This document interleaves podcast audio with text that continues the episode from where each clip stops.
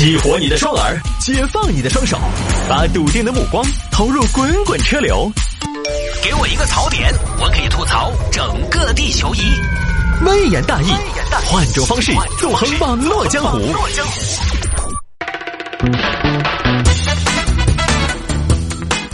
来喽！欢迎各位继续回到今天的微言大义。个人第十三个个人微信号呢，在昨天被腾讯方面正式的解封。拼音的谢探，数字的幺三，拼音的谢探，数字的幺三，加微好友来跟我留言就可以了。我说了，有听众朋友加了我好多个微信号，我说这是图什么呢？喜欢看广告啊？有听众朋友说，加你多个号可能是想看看自己认识的人有没有加你，给你点赞。哦，这个倒是也有。啊，经常有些听众朋友在我这儿微信下面留言，发现他碰到熟人，这种情况还是相对来讲比较常见的。然后还有一些朋友呢，是想看看我每个朋友圈发的内容是不是一样。除了我这个最新的朋友圈呢，我就因为才申请下来嘛，所以我也没怎么更。以前我的十二个微信号基本上内容都是差不多的，差不多的啊，所以这个大家倒是不用。为了去看不同的内容、不同的广告而去加很多个微信号，拼音的谢探数字幺三加为好友来留言就可以了。来吧，有听众朋友说摆一下这个事情，感到心里有落差，男子男扮女装偷女友姐姐家二十万财物。来看吧，这个事情发生在江西南昌，江西南昌一名男子盛某，盛某啊，我们就叫他小李好了。为什么呢？因为我对这个“盛”这个字啊有阴影。大家知道中国有个羽毛球运动员叫陈龙，对吧？跟林丹比林丹稍微小一点。陈龙啊，当时我刚刚认识他的时候，我播新闻播的是谌龙，后来听众朋友纠正我念陈龙，后来我就去查了这个字。我为什么查这个字呢？因为我们高中有个同学就姓谌，他这个字啊，一个言字旁一个甚字的甚，我当时记得非常清楚。我们叫了他多少年的谌了？我说这个为什么到陈龙这儿他就念陈了？后来我就去查了这这个字。这个字呢，其实是个多音字，可以念陈，也可以念慎。但是以往呢，在康熙字典里边，这个字哈，呃，不是康熙字典，在那个什么，呃，就类似教科书这种嘛，它其实呢，应该是在做姓氏的时候念慎，但是呢，在现代它可以念陈，也可以念慎，所以我对这个字有些阴影，念错了，当时被听众朋友指出，脸上红一块白一块的，特别尴尬啊。脸这个汗流了一脸，所以我就把这个避开，我们就叫他小李好了。小李方便也来的简单啊。小李，小李有个女朋友，而女朋友呢有个姐姐。本来大家也是办亲戚关系，照理说呢应该相亲相爱一家人的，结果呢知人知面不知心。前段时间呢在饭桌上，姐姐家里又说要买房子了，而且媒体在报道的时候说了“又”这个字，就是又买了。姐夫呢可能。包括姐姐啊，又相对来讲在饭桌上嘛，有的时候稍微高调了一些，说话没有考虑那么的周全，没有考虑妹妹和妹夫他们这边的感受。哎呀，今天这个饭好吃。哎，老实话，小李，你们打算好久买房嘞？啊，这个我们现在还在看，我们觉得租房其实也挺好。你说些啥名堂？租房也挺好，租房又好好，租房人又好好。租房那个东西居无定所，房东喊你搬你就必须要搬，喊你走嘛你就必须要走。你一天带着我们菊花一天搬来搬去的，我们当姐姐姐夫的也着急哦。啊，是是是是，姐夫说的是，现在主要是啊还是看，因为现在国家也不是说了嘛，房住不炒嘛，所以我们判断啊，像金华这种地方房价应该也不会涨了。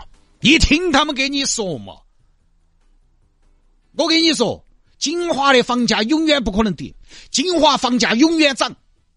那国家不是都说了房住不炒吗？你听那些，我跟你说，在中国你住需要一套房，理财保值，房最稳当。金华是新八线城市，你晓得不？我跟你说，还有新八线城市，人脉也非常重要。所以除了投资需要一套房，那么除了自住需要一套房，你还需要一套房。买一下人脉，哦，以前是啥子啥子意思嘛？我就是想抄抄底，抄底。我跟你说，现在就是未来五十年最低的底，那肯定是噻。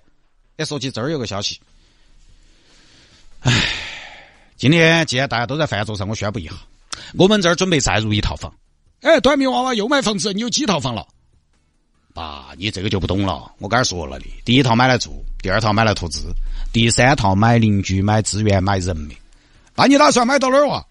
我就买到那个金金华新区。金华新区好贵哦，哎，我觉得你还是可以考虑一下价值洼地嘛。爸，贵有贵的道理。洼地之所以是洼地，是因为它确实就是个洼地，它永远不可能是顶峰。那你这个房子买下来好多钱呢？也就一百多万吧。一百多万哦，你才要不到台哟。爸，这有什么要不到台的？我们嗨，我们也就是刚需啊，最多就是才脱贫。你现在因为哎，这个我身边的朋友啊，哪个没有三四套房子是放弃的？也就是个金华平均水平。你现在没得三四套房，硬是说实话，你成啥子家嘛？你寄人篱下，风雨飘摇的。姐夫，我觉得话也不能这么说吧。哦，哎呀哎呀，菊花，你不要多想，我没得其他意思。不过确实你们也要搞快，这个房子这东西那是必然的，必须的。有了房子才有安全感。你看我们，我们平时我跟你姐，其实我们两个也不咋花钱，但是买房子哈，你们姐大方得很，这儿一百多万，明天全款，这个不开玩笑的哟。我明天签合同给全款。哼，那自然是要恭喜姐姐姐夫了。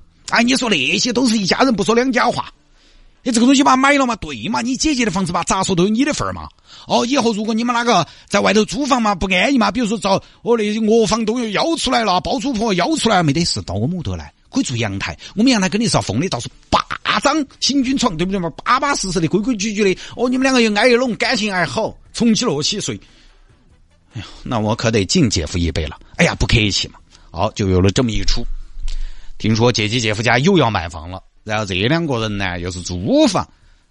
小李在旁边听着，包括女朋友小王都有点不舒服。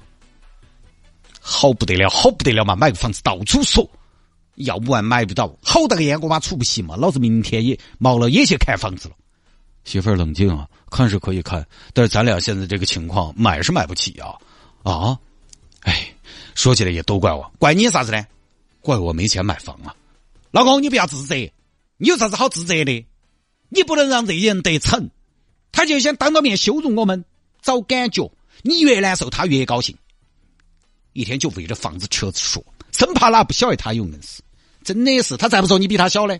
他再不说你比他年轻呢？老婆其实也就小了八个月，那也是小子嘛。莫欺少年穷。哼，老公不要往心头去。我倒是不往心头去，但是我还是自责，我怕你委屈，我不平衡。我那么努力，却也那么无力。我那么投入。却又那么贫苦，你说啥子丧气话？老公，穷不丢人，怂才丢人。不，媳妇儿，我不怂。媳妇儿，我现在想到一个办法，可以快速的致富。是不是哦？以我的经验来说，那种马上就能想到的致富项目，一般都没啥含金量。媳妇儿，你听我说，你姐姐姐夫，你觉得讨不讨厌？讨厌是讨厌，但再讨厌也是我亲姐姐的嘛。说是你亲姐，可是他帮过你了吗？他也没有帮过你吧？哎呀，你这个话虽然是我姐妈，但日子过是过的嘛。那这样的亲戚要来干嘛？既然日子是各是各的，那为什么你还要把他当亲戚？哎呀，血浓于水，你独生子女你不懂。血浓于水是没错，可是媳妇儿血太浓了，它容易引起心脑血管疾病啊，那是有毛病的。那你到底啥子意思嘛？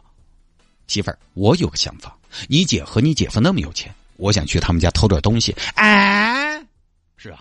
你姐从来没帮过你，是不是？是啊。你姐有钱，是不是？是啊。姐姐该不该帮妹妹？该啊。她帮没帮过？没有啊。那我们偷点东西对她的生活有没有影响？没得。那我们可不可以偷？逻辑上通了，逻辑上通了，伦理上呢？对不对？你这个逻辑上通了，伦理我还没搞懂。你必须说服我，伦理上是不是？伦理媳妇儿更没问题，只需要一句话。哪句话？一家人不说两家话。老公漂亮，你就是个理论大师。老婆，我不光是理论大师，我还是行动大师。我这盘要在你面前当理论的巨人，行动的太太。哈，让我去偷你姐姐家吧。啊，咋老老老公你还说干就干呢？事不宜迟，媳妇儿，等我去嘛。去吧去吧，但是我不去啊，媳妇儿，我咋会让你去呢？不过你还是要配合我一下。我咋配合你呢？我还准备乔装打扮一下，毕竟你姐姐姐夫认识我，我要男扮女装。那你要我做啥子呢？你当我的服装顾问呐？我需要假发、裙子、高跟鞋，你帮我买那些码什么的，我都不懂啊。好，老公，你放心去偷，这些东西我来，做好准备。喂，姐夫，今天晚上吃饭哇？哎，我就说这儿要过年了嘛，请你们一家人吃一个，我们团个年噻。呃，顺便恭喜你们乔迁新居噻。乔什么乔？你怕是脑壳乔吧？都没交房。哎呀，先恭喜到了嘛。好吧，好吧，好吧。哎，姐夫都来哦。哦，都来都来，屋头不要留人哈。啊？哦，好嘛。啊，调虎离山嘛，然后男朋友就去了。耶，你们小李今天没来啊？啊，没有，他加班，今天他加班。哦，加班加班好事情啊！对的，呃，他现在还年轻，房子也还没得，可以努下力加下班啊。毕竟加班啊，在这个办公室有空调有暖气啊，你那个出租屋好冷嘛。哈哈哈哈哦，谢谢姐夫鼓励哈。好，男朋友呢 这边就跑到姐夫家里边去偷了二十多万的东西，发短信，任务完成，已经脱身。哎呀，姐姐姐夫，你看今天这么晚了，外头又那么冷，就差不多了嘛，可以洗了睡了嘛。哎，不是才八点多吗？哦，我这还有事情，好吧。好，这儿姐夫他们一回去，家里边乱作一团，这是遭了贼了呀！快报警！警察一来，老谢您怎么看？来去。老谢不要问了，问出啥子没有嘛？挨家挨户只有他们家找，看得出来针对性很强。我觉得应该是熟人作案。最后调监控，看这个女的，这个女的，这个女的爪子嘛？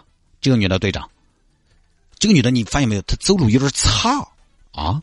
你看，无论是送胯还是摆臂，都显得很有阳刚之气，而且不太自然。是，而且膀大腰圆，十分性感。关键晚上还带到美脚的。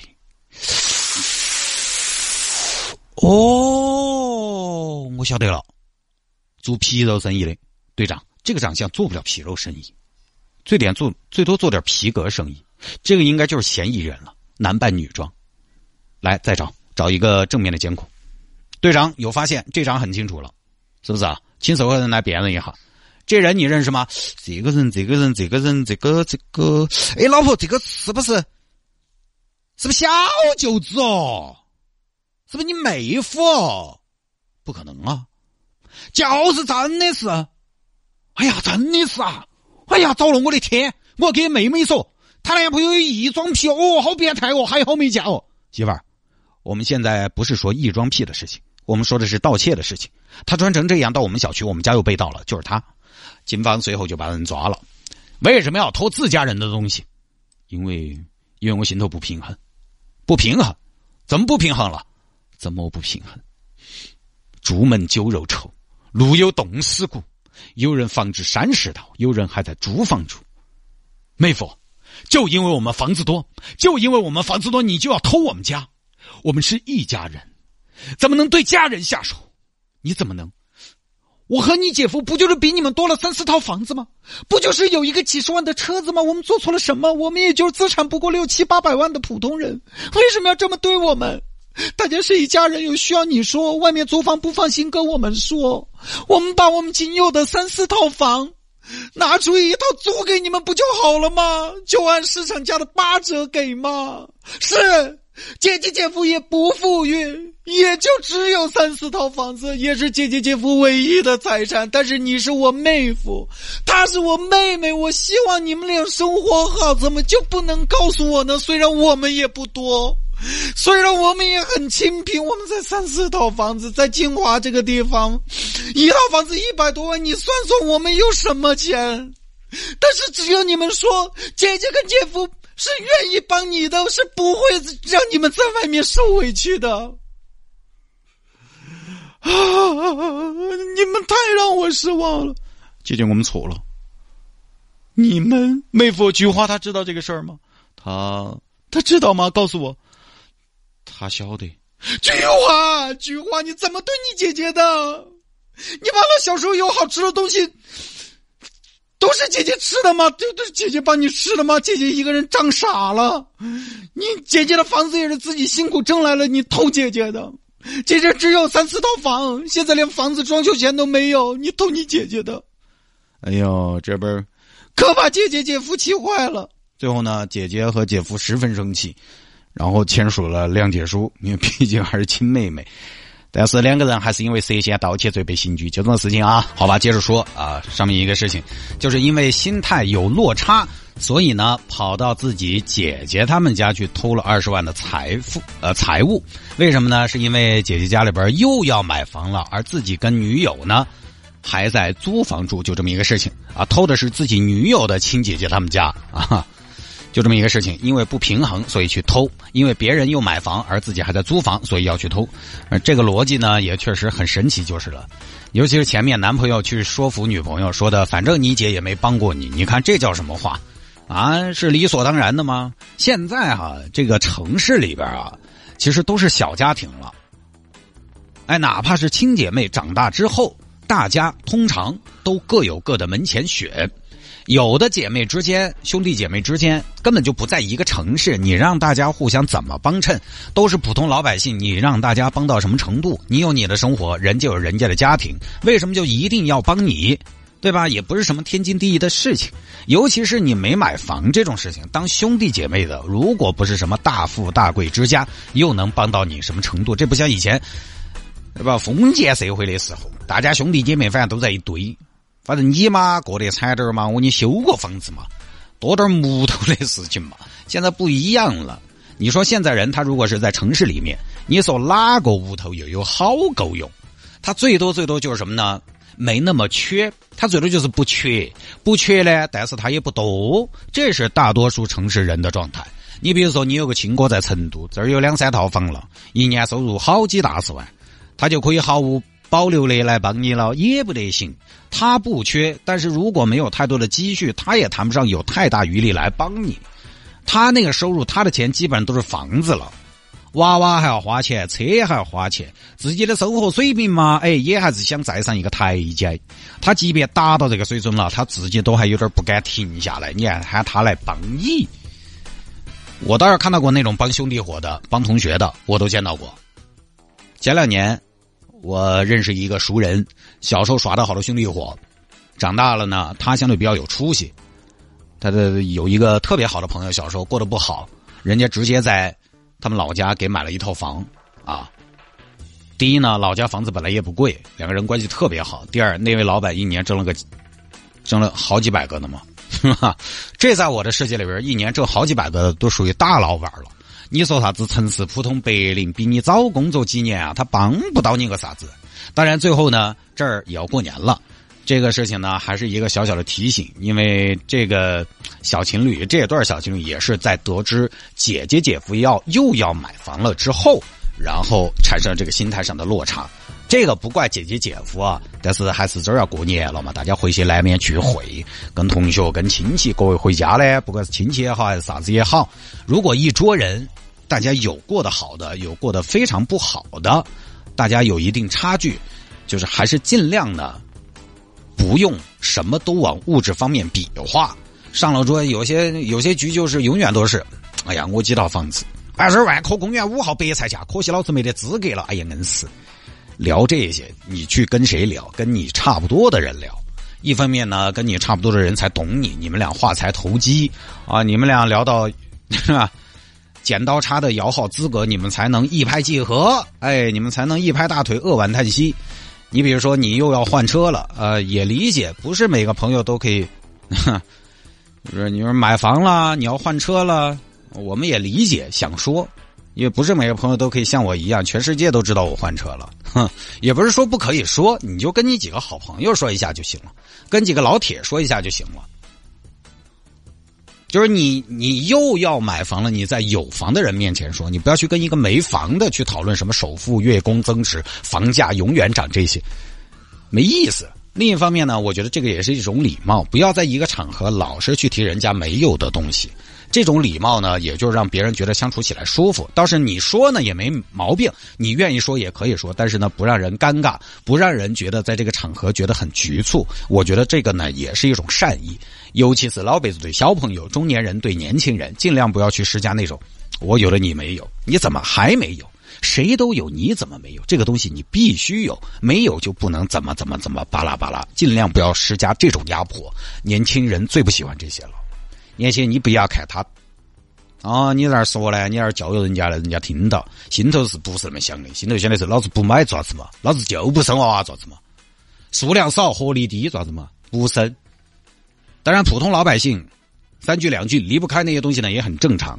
你注意观察一下，有时候的饭局，就是那微妙到什么程度？大家在 PK，先是比如说我跟你在 PK，然后接下来有一方 PK 不赢了，可能这一方还会搬出自己的朋友、同学来 PK。